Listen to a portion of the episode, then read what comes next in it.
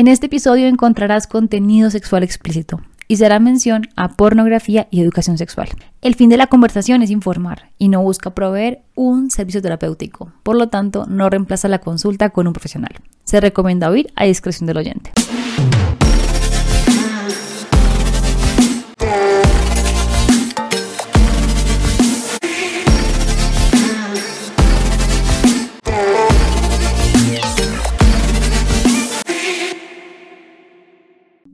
Bueno, y bienvenidos una vez más a este, ya no sé si llamarlo episodio, este capítulo de cierre eh, de Placer y No Ser. Como siempre me acompaña Natalia Restrepo. Nata, ¿cómo estás? Cuéntanos cómo fue tu experiencia en esta primera temporada de Placer y No Ser que estamos cerrando hoy pues me siento muy contenta, me siento agradecida contigo además por seguir acá esta historia y por darle cuerda a estas cosas tan chéveres que hacemos siempre juntos. Y también a todos quienes nos han acompañado porque siento que las cosas que más me ha gustado de este espacio ha sido nuestra conversación obviamente entre tú y yo, pero también las conversaciones que me ha permitido como tener con otras personas que capaz que también a ti te ha permitido algo así. Totalmente, totalmente creo que es una oportunidad no solo para nosotros, para pararnos acá como frente a estos micrófonos y conversar, sino además para que mucha más gente se sume en la conversación a partir de reflexiones que tenemos como para cambiar esas narrativas que, que tenemos tan metidas adentro y que es difícil de romper.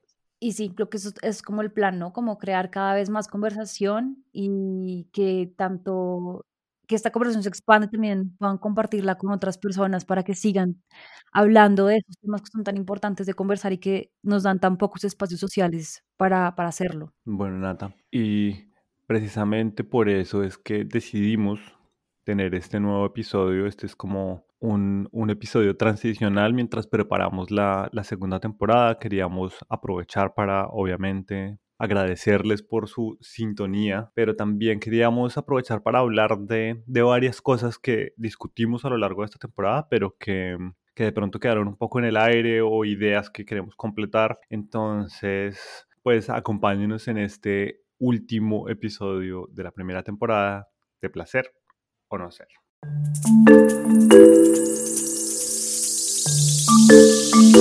Bueno, entonces como en este cierre, eh, pues no sé, como que también la oportunidad para recoger algunas cosas que de pronto han ido tejiendo los demás episodios. Y mm, para mí es muy fuerte ver cómo el mercado se ha apropiado de muchísimas de nuestras experiencias, crea, ha creado problemáticas y se ha apropiado de las soluciones, ¿no?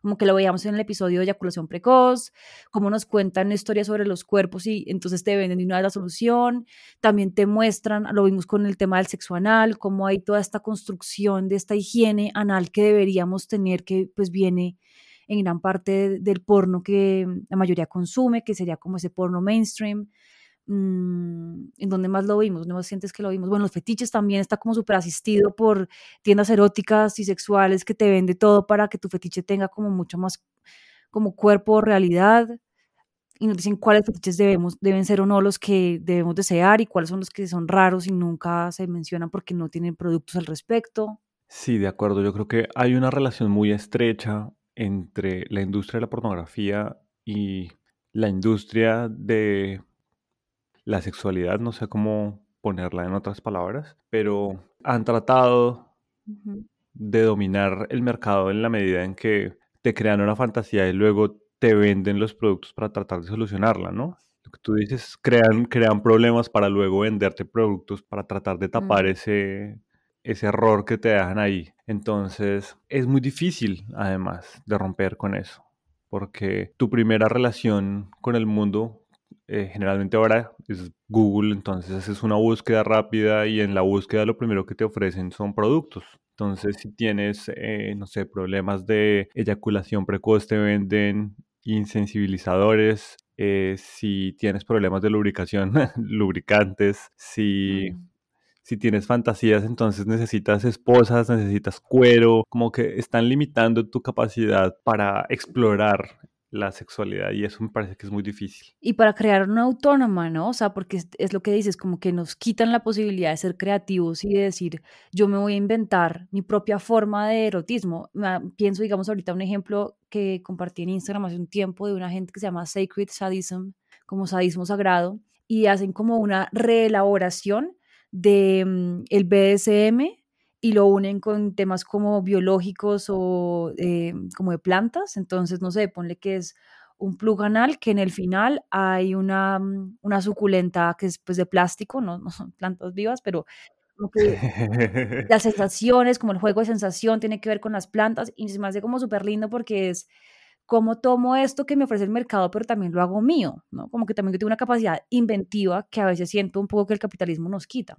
Total, mira que lo pienso cuando salió la película del Señor de los Anillos hace ya bastante tiempo. Eh, tuve una conversación con una de mis hermanas sobre cómo este tipo de productos te cortan un poco tu capacidad de imaginar, como cuando leías el libro en tu cabeza, ese mundo tiene una forma muy específica que responde a tu imaginación, como a cómo se ven los hobbits o cómo se ven los elfos. Y cuando tienes la película, como que eso te corta un poco esa, esa, imaginación y te limitas a ver ya en tu cabeza al personaje que ya está creado, como al, al actor que lo está encarnando. Y siento que eso es un poco lo que nos pasa con toda esta exploración y el marketing, como nos limitan y nos dicen como esto es lo que hay, y tienes que conformarte con esto, porque explorar más allá de esto es raro. Incluso el, mercado de los fetiches, como tú lo decías, ya está totalmente tomado, entonces ya te están diciendo qué puedes y qué, qué no puedes hacer. Y en esa medida evitan que trates de explorar mucho más allá, porque el porno te propone unos temas y luego te, te dice, como, vaya y trate de implementarlos usted mismo en el, en el mundo real. Creo que esa es, esa es la dinámica en la que se sustentan ambas industrias. Ahora, también ahora que metes el tema del porno, hay toda una discusión, ¿no? Como si es el porno nos está jodiendo la cabeza o si es el mal uso del porno y entonces cuál sería ese buen uso. También como una especie de, de pronto hasta de moralidad alrededor del porno. ¿Tú cómo lo sientes? Pues ya lo hemos hablado varias veces y es que el porno es un producto de entretenimiento. No es nada más allá de eso, no es una herramienta de educación, no es una forma de representar la realidad. El porno es tan producto de entretenimiento como era una película de Jean-Claude Van Damme de acción en los 90. Entonces, pues uno no va a ver la película de Jean-Claude Van Damme para aprender eh, sobre artes marciales. Tú vas a una escuela y entregas y aprendes. Y en esa medida hemos sido muy estrictos y muy, le hemos dado mucho palo al porno, pero al final, pues la industria que está produciendo el porno no tiene el interés en educarte sexualmente, ni en mostrarte cómo debe ser una relación, ni en mostrar cómo debe ser el placer. Ellos tienen el objetivo de crear productos de entretenimiento.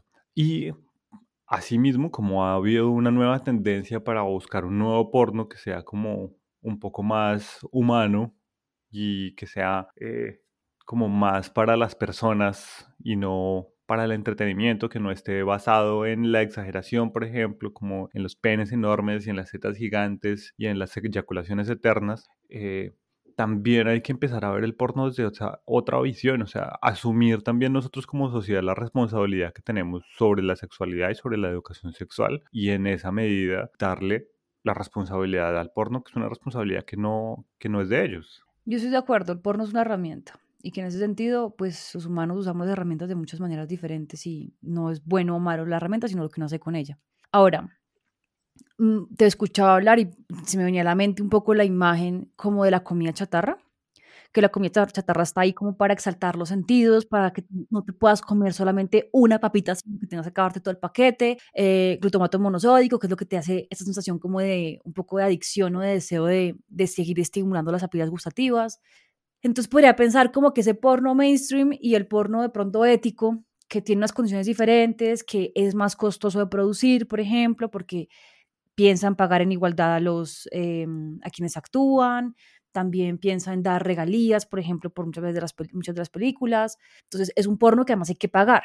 Es un porno de alguna forma también que es un poco más costoso y que no consigues en como estas plataformas de porno gratuito. Entonces, eso te exige como un paso más allá. Pensaba, me, estoy preguntando si se puede llegar a sentir cómo hacer esa transición entre la comida chatarra, porque es también eso, ¿no? Como que qué estoy alimentando, cuál es mi, mi base de alimentación erótica, podría no decir, como qué, le estoy dando, qué insumos me estoy dando para producir ese erotismo, para crear ese deseo y cómo en todo caso sí exige eso, un como movimiento consciente y que no siempre es fácil, digamos, yo te lo digo, yo he visto películas de mm, porno ético y siento que sí, o sea, el camino de excitación es diferente, al punto en el que es a veces demasiado sutil y también hace yo con la comparación, digamos, con un, tomar bebidas azucaradas y un día para otro tú decir, bueno, no me di cuenta que eso es nocivo para mí, entonces voy a arrancar a tomar bebidas sin azúcar y al comienzo te saben insípidas,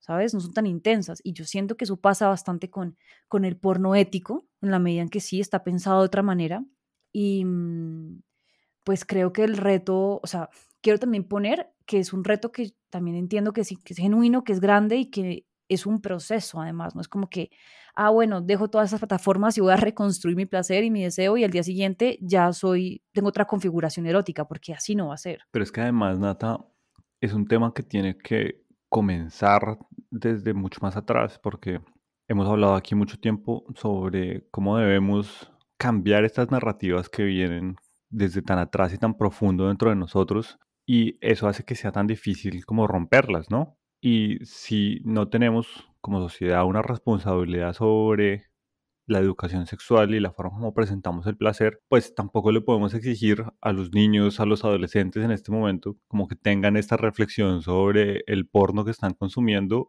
y empiecen a, dar la transición hacia un, un, tipo de contenido más ético. O sea, me parece que el tema del porno ético está, está muy bien y es una discusión que hay que dar pero pues no le puedes pedir al, adolescente de hoy que tiene un acceso infinito a videos pornos gratis que puede ver desde su celular, que dé ese paso a pensar en una sexualidad diferente, porque además apenas está empezando a construir su idea de sexualidad. Entonces, lo que tenemos que dar es como un paso más allá desde los colegios, desde las familias y tener esta discusión sobre el placer y sobre las relaciones y sobre cómo construimos nuestra identidad para que no recaiga sobre el porno la responsabilidad. Para el adolescente dejar la hamburguesa y comerse el pollo a la plancha todos los días, pues es mucho más difícil, sobre todo porque pues lo tiene la mano, ¿no? O sea, si existe, si existe la posibilidad de comer hamburguesa siempre porque va a dejar de hacerlo y a comer saludable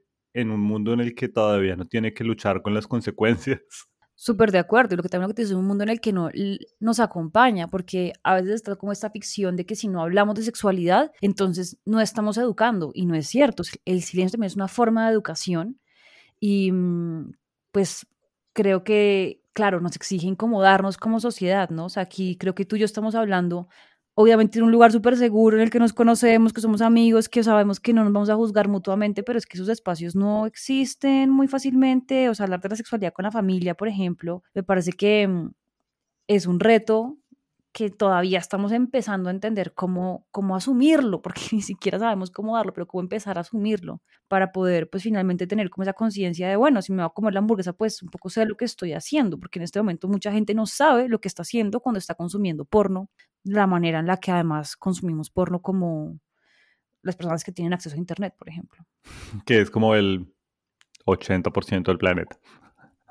Total, sí. Entonces es pues también es como un tema de, mm, de responsabilidad propia y a la vez entender que pues muchos de nuestros patrones eróticos se crearon en un lugar en el que no entendíamos esa responsabilidad que tenía los productos que estábamos consumiendo porque no había nadie al lado nuestro que nos enseñara, solamente era prohibicionista. Creo que el primer episodio cuando hablamos eh, conté esta historia de cómo a una prima mía le eché la culpa de las búsquedas porno que me han encontrado cuando, cuando era adolescente y en parte nadie nunca, entiendo, o sea, no estoy juzgando a mis padres porque entiendo que no tengo las herramientas para hacerlo, pero nadie nunca dio la conversación conmigo de qué significa ver porno, por ejemplo. ¿Por qué tenemos que echarle la culpa a alguien? O sea, yo me estaba sintiendo obviamente interrogada y estaba en un territorio de, pues, que me estaba sintiendo juzgada, ¿no? Entonces, como, no hay mucho como ese espacio para, para preguntarnos por qué sería natural que quisiéramos entender más sobre nuestra sexualidad, sobre nuestro placer, sobre por qué se siente rico algunas cosas, que también es muy frecuente en la masturbación infantil, que los niños pues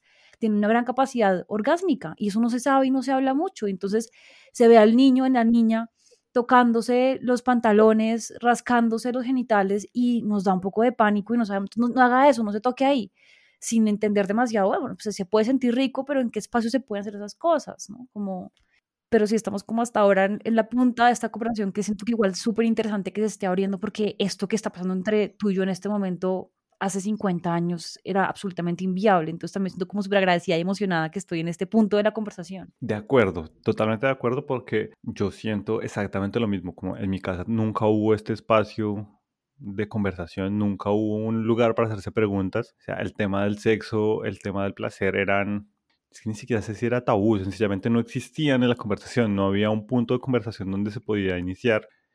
Y precisamente por eso es que el porno aparecía ahí como, como esta herramienta donde puedes ir y buscar y decir como, bueno, pues esta gente lo está haciendo, debo aprender de alguna forma, ¿no? Entonces, eh, creo que es muy interesante, pero también siento que es muy difícil tener la conversación. O sea, yo, como tú lo dices, entiendo mucho a, mis papás porque no tenían las herramientas y no tenían la información ni sabían qué era lo que estaba pasando porque ellos también tuvieron este mismo problema cuando fueron adolescentes en un eh, ambiente incluso más restrictivo que el que tenemos ahora. Entonces, como que no es un tema de echarle culpas a nadie. no, no es que esté diciendo que todos esos castigos por esa película porno que me encontraron cuando era pequeño eh, tengan sentido, pero sí creo que es un momento para que, así como nosotros lo estamos haciendo, todo el mundo empiece a tener esta discusión y piense si van a tener una familia o si tienen un niño pequeño, cómo, cómo empezar a, a repensar toda esta discusión, ¿no? Mm, y comienza por ahí, ¿no? Como, como reeducarse uno mismo, como, como revisar esos em, insumos que alimentan nuestro erotismo y nos dan ese permiso para para sentir placer, para sentir placer tranquilamente, sin culpa, o para sentir como unos placeres más afines a mm, los estilos de vida que, queremos tener, ¿no? Total. Y yo creo que igual hay que ser un poco más amables eh, en nuestro discurso aquí en el programa respecto al porno, en el sentido en el que te digo que el porno no es el responsable por estos problemas. O sea, el, porno no es el que nos, nos dañó la cabeza, a pesar de que estaba leyendo un libro sobre eh, la gran aceleración, se llama, sobre cómo el mundo cada vez va más rápido y cómo eso nos afecta también el cerebro, cómo nos acostumbramos a la gratificación instantánea y el hecho de tener un acceso las 24 horas a una biblioteca enorme de porno también hace que nuestros patrones de conductas se, se alteren y se compliquen, porque en cualquier momento podemos darnos una dosis de endorfinas, una masturbación rápida en cualquier parte con el celular. Pero eso tampoco es culpa del porno. Lo que sí me, molesta con el porno es que se ha apoyado, como tú lo decíamos al principio del programa, en que la industria te dé las soluciones a los problemas que ellos mismos crean. Entonces, si,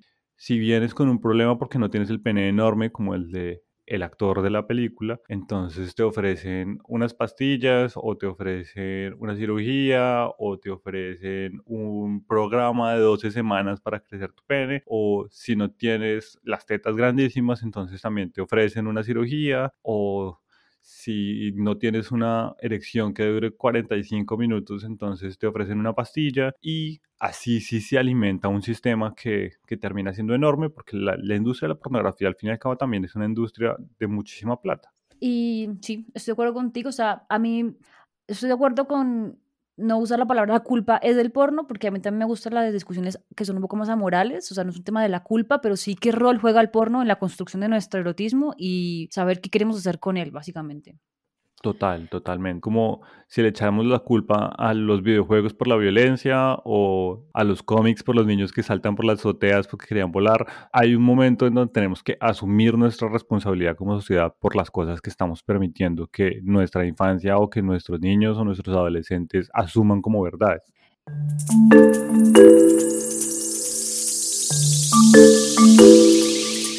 Y bueno, es un poco también de lo que viene en la siguiente temporada, ¿no? O sea, vamos a hablar de em, temas como lubricación, que viene en este asunto también del porno, donde vemos a estas personas que lubrican un montón y también lo que hablas, estas eyaculaciones súper intensas, de cómo deben ser nuestros cuerpos, de qué pasa si esta estos cuerpos cuando tienen unos penes que son muy grandes, cómo es la experiencia, si realmente es tan increíble como el porno nos lo promete o nuestra orientación sexual, qué pasa si a veces podemos tener un deseo por una persona de nuestro mismo sexo, eso ya, eso ya cambia nuestra categoría identitaria.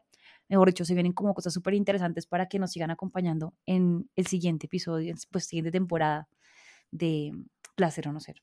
Sí, vamos a darles un, un, pequeño tiempo de descanso mientras nosotros trabajamos en nuestra investigación y adelantamos nuestro trabajo para poder seguir conversando con ustedes. Sin embargo, siempre estamos abiertos a, a escuchar sus propuestas, sus temas, sus ideas, así que pues estamos súper conectados y esperamos que podamos volvernos a ver en la segunda temporada de esto que se llama Placer o No Ser.